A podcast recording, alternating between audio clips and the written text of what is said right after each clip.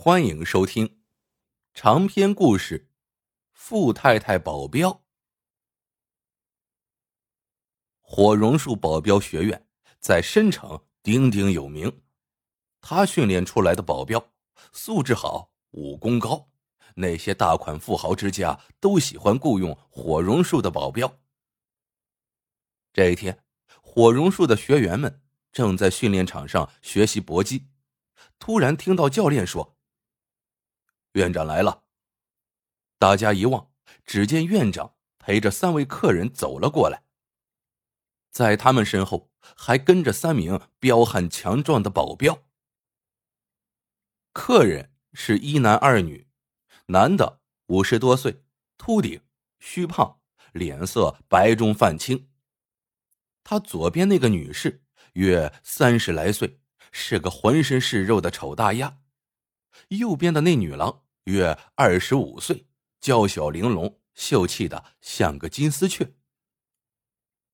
三位客人只是扫视了一眼昂首挺胸的学员们，一句话也不说，就跟着院长往资料室走去。快下课时，院长回来，大声叫道：“华建平、李奇，到办公室来。”两位学员应声而出。那华建平今年二十二岁，长得魁梧英俊，一副武打明星的样子。李琦中等身材，相貌平平，比华建平大两岁，但他的武功在学员中是最棒的。二人来到办公室里，见客人正在翻阅他们的资料。秃顶男人半眯着眼睛，仔细的打量着华建平，说道。你的血型比较特别呀。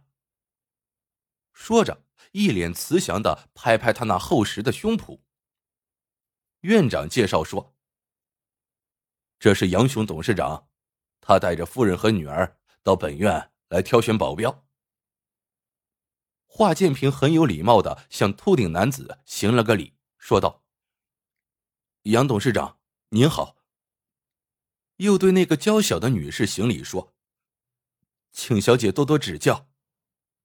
接着又向那个丑大鸭行礼道：“请夫人多多关照。”听到这话，那个丑大鸭突然哈哈大笑起来：“ 老爸，他叫我夫人。”又指指金丝雀：“叫她小姐。”小姐，金丝雀脸一红。恼怒的扫了狂笑的丑大鸭一眼，华建平愣住了，他望望一直默默无言的李琦，低声说：“我说错什么了吗？”李琦锐利的眼光闪了闪，低声说：“你搞错对象了。”这时，杨董事长干咳着，摸摸秃顶，指着金丝雀说：“她是我的夫人，萧燕。”又指指丑大鸭说：“她是我的女儿杨云英。”他见华建平脸上露出疑惑的神情，微笑着淡淡的说：“哦，华先生，你太可爱了。从古到今，夫人比女儿小，一点也不稀奇。看来你和我有缘分。只要你体检合格。”我决定雇你当我的保镖，试用期月薪八千元，试用期合格，月薪一万元。华建平惊喜的脱口而出：“啊，一万元！”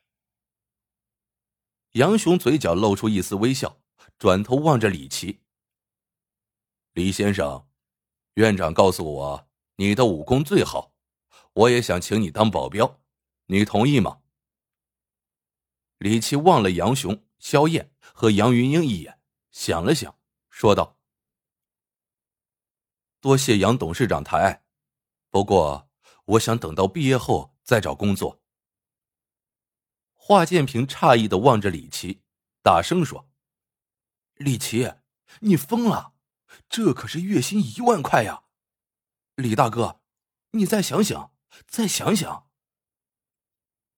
但李琦对院长行了个礼，决然的走了。华建平急忙向众人告辞后，快步追上了李琦。李琦望着华建平说：“阿华，你最好不要当他们的保镖。”华建平惊讶的说：“待遇这么好，可遇不可求啊！你能说说原因吗？”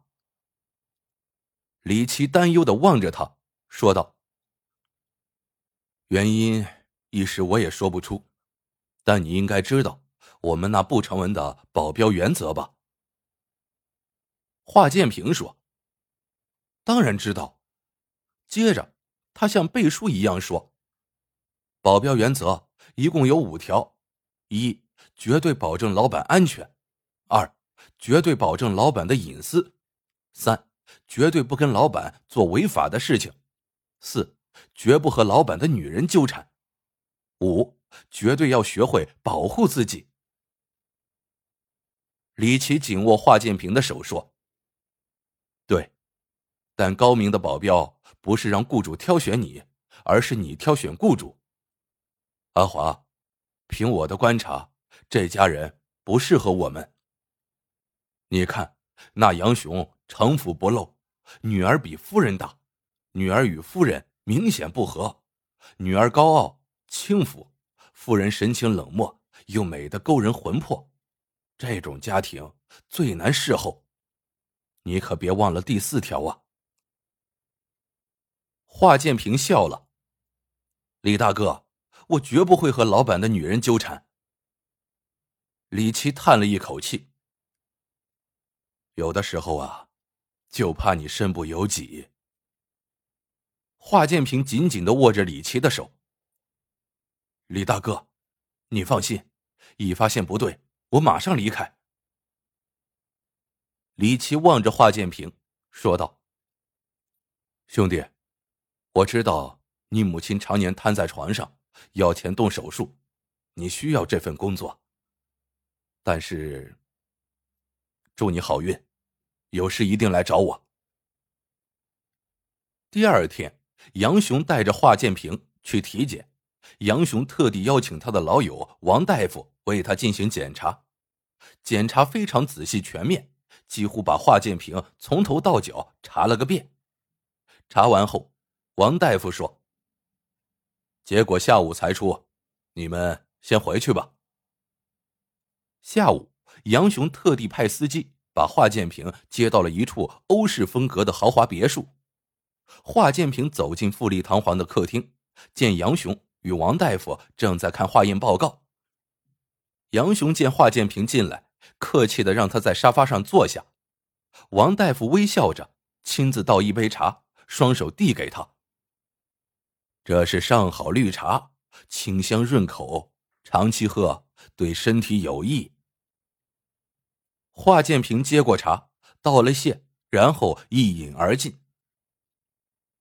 杨雄望了华建平一眼，拍了拍化验报告，说道：“你的身体还行，只是有些小问题。”华建平吃惊的问：“有什么问题？”王大夫取出 B 超片子，指着肾脏部位。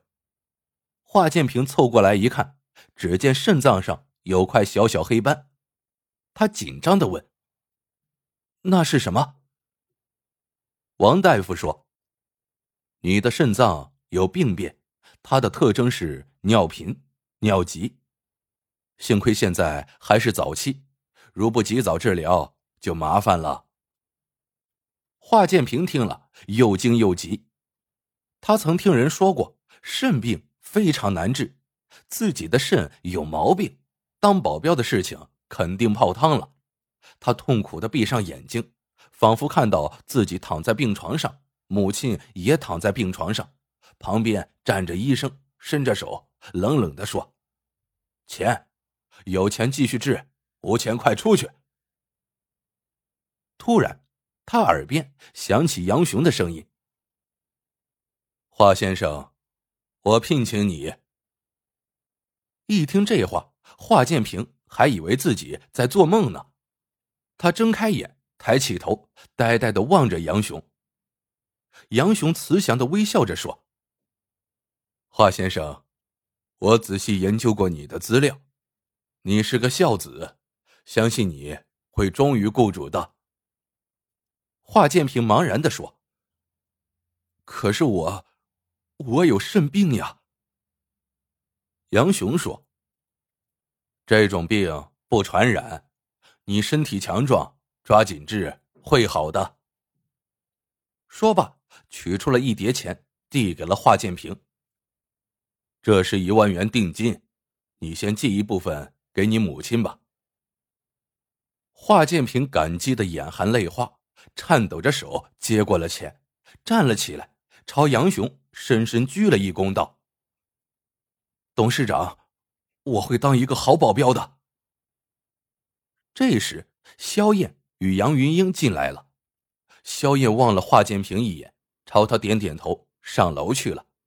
杨云英从头到脚打量着华建平，然后哇哇叫起来：“啊，真帅气，酷毙了！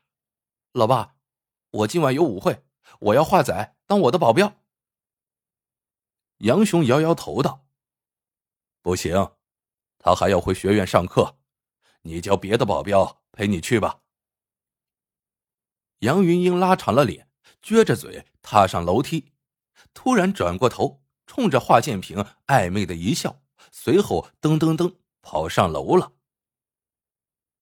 半个月后，华建平、李琦毕业了，两人互道珍重，各奔前程。